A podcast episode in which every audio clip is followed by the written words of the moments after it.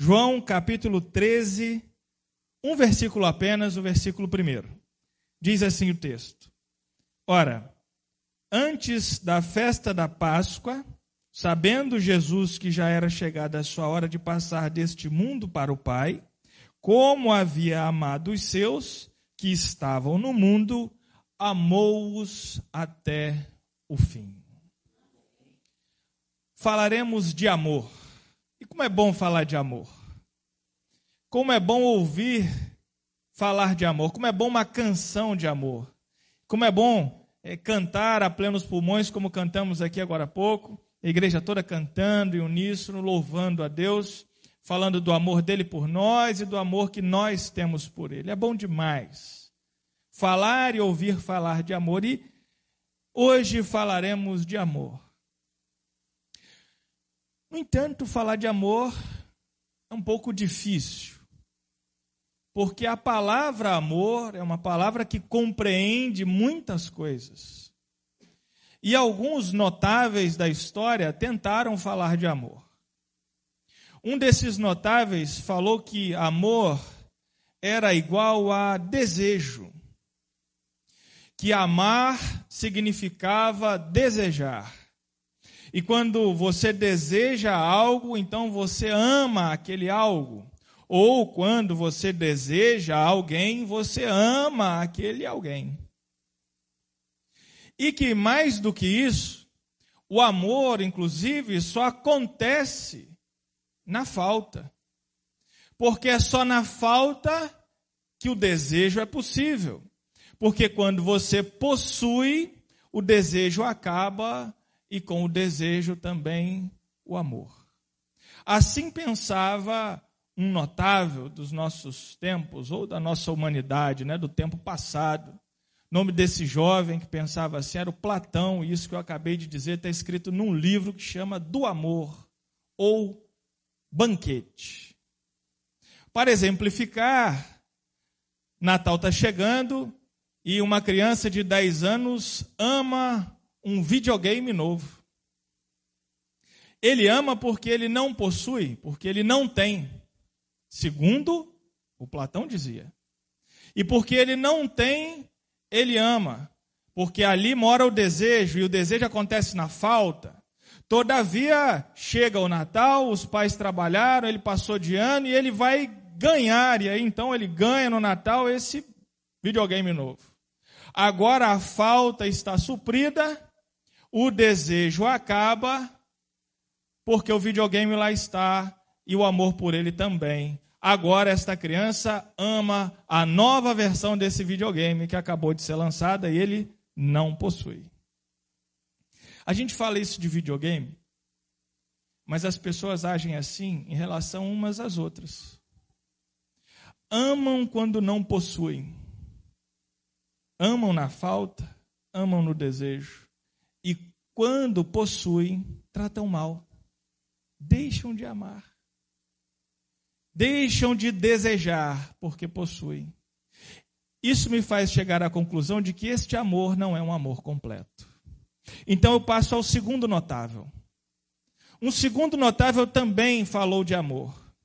E disse que amor é contentamento. Que amor, na verdade, é a alegria de possuir. É o contrário do primeiro. Que na verdade o amor acontece quando a gente tem e quando a gente possui este objeto, alvo do nosso amor e agora de nossa posse, nos traz alegria e é aí que mora o verdadeiro amor, no contentamento, na alegria de ter e de possuir. O notável que disse isso chama Aristóteles. Também viveu lá na época do Platão.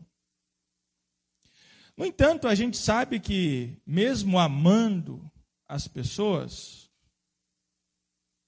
mesmo amando as coisas, a gente ama um carro novo, mas daí o carro novo já não fica tão novo assim, dá problema. E quando ele dá problema, a gente já não ama tanto quanto a gente amava antes. E comparando, por exemplo, o casamento a um carro, o casamento, quando é novo, a gente vai amando bem o casamento, mas de vez em quando estoura um pneu no casamento, de vez em quando solta um fio, uma mangueira, alguma coisa, o motor bate, torna óleo, enfim, a gente já não ama tanto assim o casamento. Então, também este amor que é produto do contentamento me parece um amor diminuído, ainda sem um pedaço. Aí eu chego no terceiro notável que falou de amor. E este de tão notável nós chamamos de Deus, Jesus Cristo. Se Platão usou a palavra grega eros para o amor que é o desejo, e Aristóteles usou a palavra grega filéu para este amor que ele chama de contentamento. Os discípulos de Jesus, quando falaram do amor que ele pregou e ensinou, chamaram esse amor de ágape. E o que é este amor de Jesus? O amor de Jesus mora na abnegação. Como funciona o amor de Jesus? O amor de Jesus funciona no outro e somente e simplesmente no outro. O amor em Jesus acontece quando o outro sorri. Quando a missão da minha vida, quando a incumbência maior da minha existência é proporcionar o sorriso em outra pessoa. É proporcionar a alegria em outra pessoa.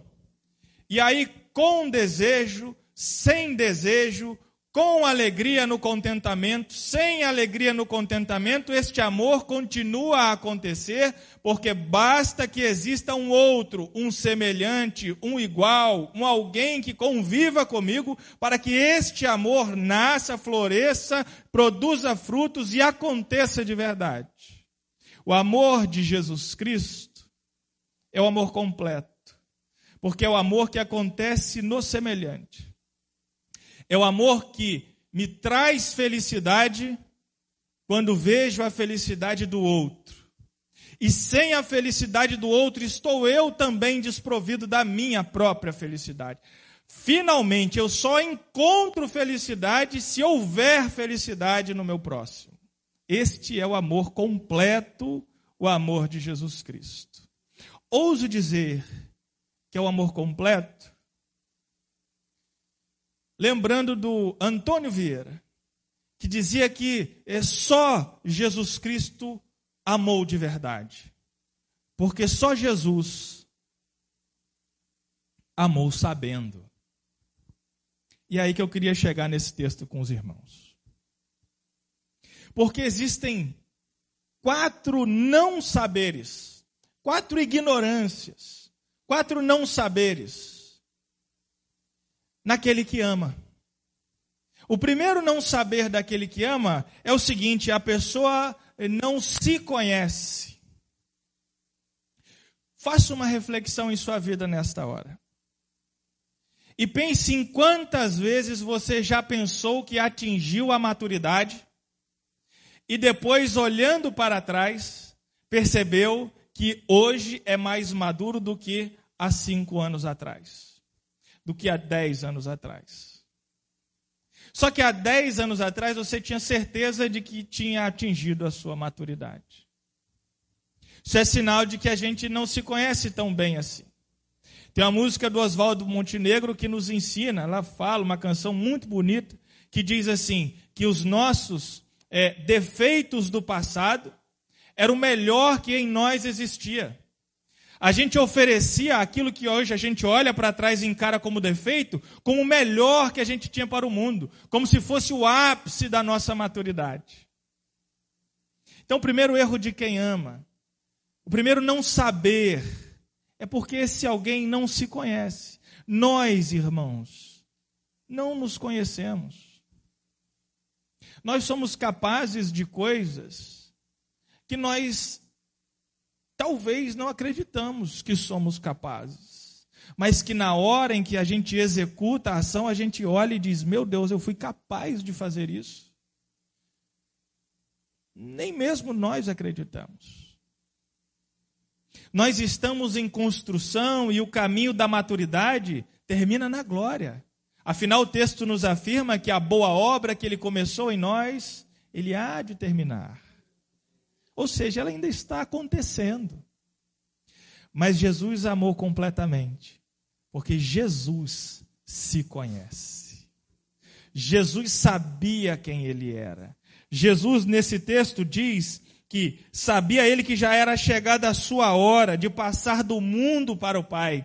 Aqui nesse mesmo Evangelho de João, no capítulo 17, Jesus Cristo fala com Deus, dizendo em seu momento íntimo de oração, dizendo assim: Eu e o Senhor somos um. Nós nos conhecemos. E durante o Evangelho, em muitos momentos, ele diz: Eu sou um com o Pai. Se vocês querem conhecer o Pai, conheçam a mim. Jesus Cristo conhece a si mesmo.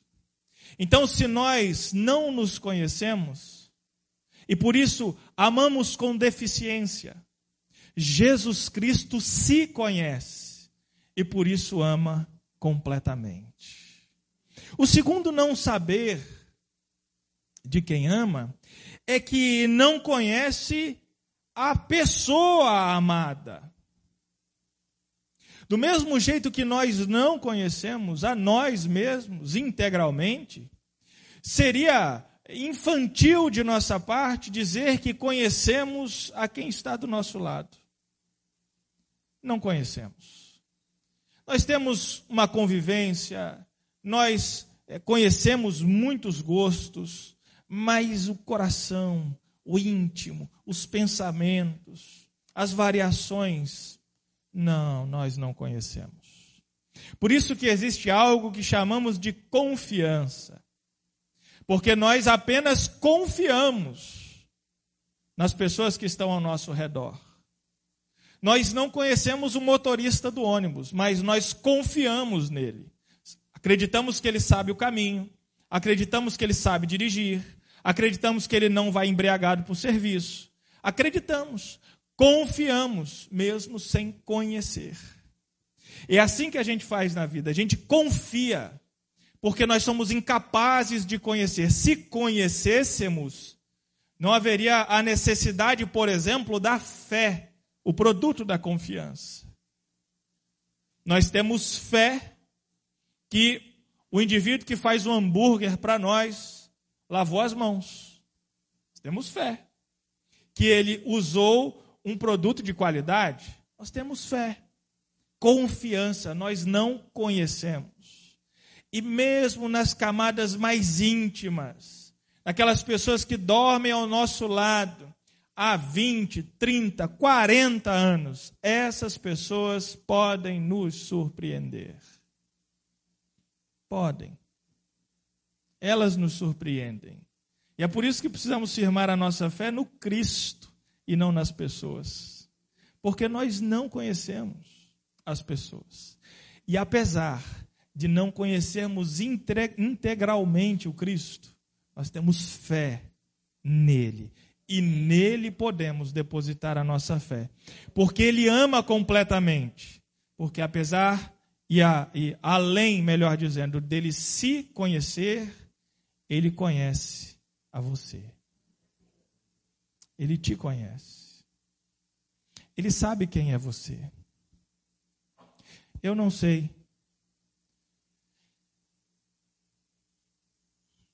E ouso dizer, com muita tranquilidade, que a minha mãe me conhece menos do que a minha esposa. Imagina. Eu tenho 32 anos de idade, convivo com a minha esposa há 17 convivi com a minha mãe 15. Porque com 15 eu comecei a namorar, com 17 nós nos casamos. Então tem mais tempo de vida com a minha esposa do que com a minha mãe. Meu pai, que se foi um pouco mais cedo, nem se fala. Minha esposa me conhece mais do que a minha genitora. Imagina. Então, é, nós podemos nos disfarçar uns dos outros nós podemos nos esconder uns dos outros. Imagina, eu não conheço os irmãos, não nessas esferas que eu estou falando aqui. Lá naquele quarto escuro que você tem dentro da alma, que ficam guardados aqueles sentimentos, que ficam guardados aqueles ressentimentos, que ficam guardados aquelas emoções que não foram resolvidas, que ficam guardados os traumas.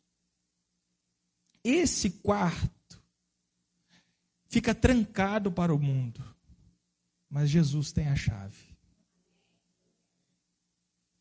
Este quarto trancado para o mundo é sondado pelo Cristo. Ele te conhece. Ele te conhece em todos os seus nuances. Aquilo que te deixa feliz, aquilo que te deixa entusiasmado, aquilo que te deixa eufórico, aquilo que te deixa cintilante, flutuante. Ele conhece. Conhece. Conhece as partes boas, as partes ruins. E colocando numa balança, que só cada irmão que está aqui pode colocar e pesar, para saber se há falta ou se sobeja aquilo que é bom ou que é ruim, independente disso, Ele te ama. E é por isso que o amor dele é um amor completo, porque ele se conhece e resolveu te amar. Lembrando de Filipenses capítulo 2, ele abre mão das prerrogativas divinas no versículo 5. Tende em vós mesmos o mesmo sentimento que houve em Cristo Jesus, que sendo Deus, não entendeu que o ser igual a Deus era algo que deveria apegar-se. Ou seja, ele abre mão das prerrogativas divinas. Eu sou Deus, eu sei, mas eu vou lá assim mesmo. Ele se conhece e ama.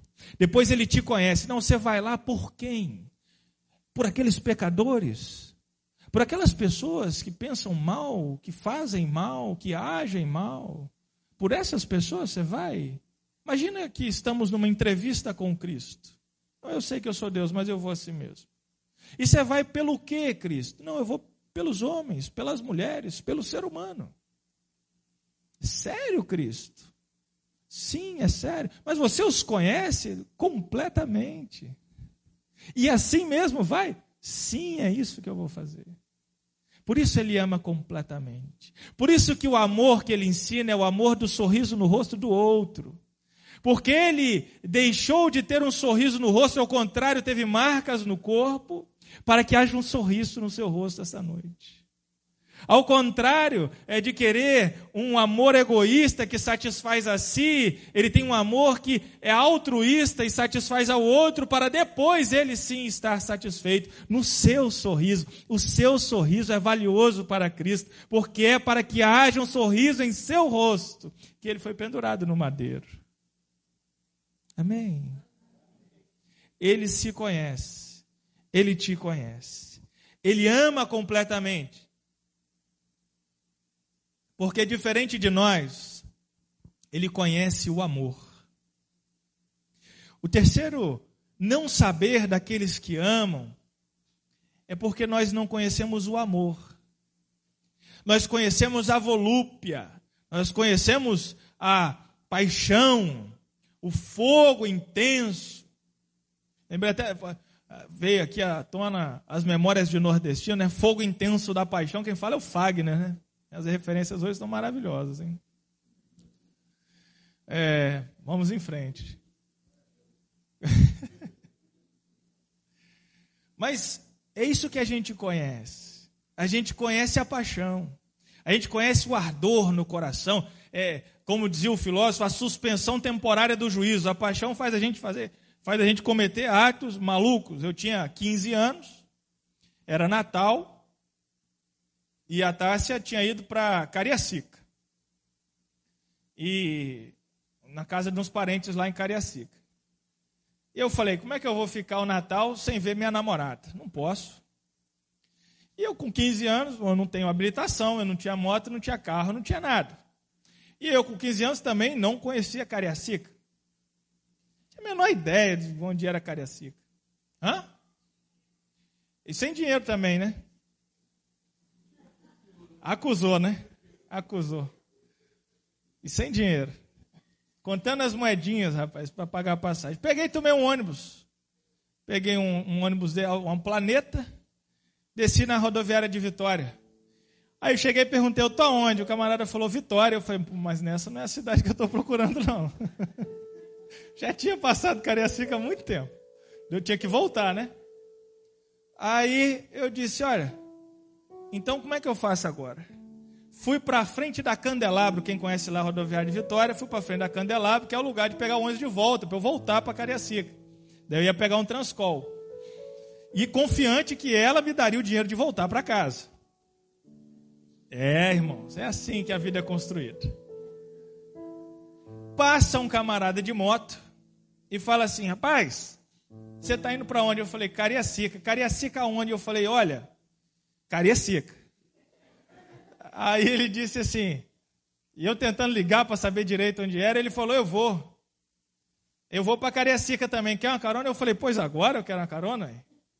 E montei na moto de sei lá quem e fui para Cariacica. E eu indo para Cariacica, passamos ali a, a, aquela, descemos a segunda ponte. Quando a gente chegou, na, eu não lembro o nome do motel, mas tinha um motel na beira da pista.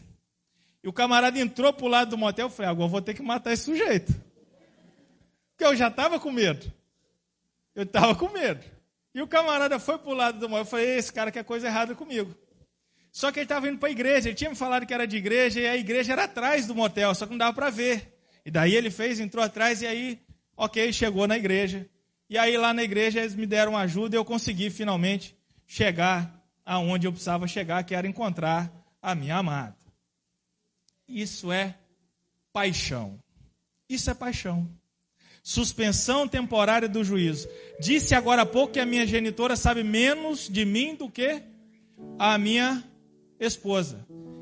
Temo que minha mãe tenha descobrido essa história agora pela live aí. É possível. Enfim. Isso é paixão, meus irmãos. Paixão. Amor é outra coisa. Amor é outra coisa. Outra coisa. Isso aí com o tempo passa. Depois de alguns anos de namoro, já passamos réveillons separados, e foi em frente. E todo mundo sobreviveu. Já passamos Natal separado, sobreviveu. O fogo da paixão ardia naquela época. Mas ele se apagou. É assim. E o que brota das cinzas da paixão é o amor verdadeiro. O amor é, eu estou operado, os irmãos sabem. Mas aí vem um, a comida na mão, pergunta se está tudo bem, procura dar um conforto. Aí virou amor. É quando está chorando sozinho. Mulher chora sozinha, vocês sabem, né, gente? Mulher chora sozinha, você pergunta o que, que foi, ela fala, não sei. Aí você faz nada, só fica perto. Aí virou amor. Mulher precisa falar, precisa conversar. Você está doido para tratar de outra coisa na sua mente. Está doido para pular na caixinha do nada. Mas você ouve, virou amor. E é esse amor, não a paixão, a paixão é legal, é bonita, mas é passageira. Esse amor que é Deus no meio do relacionamento. É Deus no lar. É Deus aonde você está. Porque Deus é amor. E Jesus é Deus. Portanto, Jesus é amor. E é por isso que ele ama completamente, porque ele conhece o amor. Finalmente, há um quarto não saber de quem ama, que é o seguinte: não conhece o fim onde há de parar amando não conhece o fim onde há de parar amando. Nós não sabemos. Mais uma vez, tomando por ilustração minha querida esposa e a minha vida. Quando a gente te, se casou com 17, nós éramos saudáveis. Hoje eu sou diabético, preciso de cuidados diferentes. Ela não sabia que ia precisar de parar de consumir açúcar em casa por minha causa. Não sabia onde ia parar amando. Ela era saudável. Eu não sabia que ela ia sofrer um acidente quase morrer e ficar com uma perna com sequelas que precisam de cuidados diferenciados. Eu não sabia. A gente não sabe onde vai parar amando. A gente tem dois filhos. Eles podem e assim que a gente crê e quer, que eles sejam bem-sucedidos na vida. Mas e se eles não forem? A gente não sabe onde vai parar amando. Não é verdade? Mas Jesus sabia onde ia parar amando. Desde quando ele abriu mão de sua prerrogativa nos céus para descer à terra, ele sabia que a cruz o esperava. A cruz não surpreendeu o Cristo. A cruz não foi um acidente de percurso. A cruz foi uma escolha do Cristo, pensada, calculada, feita exclusivamente por amor a você. Ele sabia aonde iria parar amando. E é por esse amor que nós nos rendemos diante dele. É por esse amor que eu gostaria muito que você se sentisse amado. Porque Ele sabe exatamente onde há de parar amando você na glória eterna nos céus. Este é o fim último, porque a cruz foi o caminho, mas não foi o fim do Cristo. A cruz foi o caminho para nos amar e nos resgatar para nos lavar e nos remir, para nos dar acesso a este pleno, poderoso, glorioso e excelso amor. Mas ela não foi o fim. O Cristo a quem cremos está vivo. O Cristo a quem cremos é Deus nos céus. O Cristo a quem cremos nos amou de tal maneira que nos salvou. Para Ele, para vivermos todos em amor, pleno e completo com Ele na glória. Sinta-se amado, meu querido, porque apesar de amarmos incompletamente, o Cristo nos ama completa e perfeitamente. Amém? Que Deus te abençoe. Sinta-se abraçado pelo Cristo, amado por este amor tão grande e tão excelsos.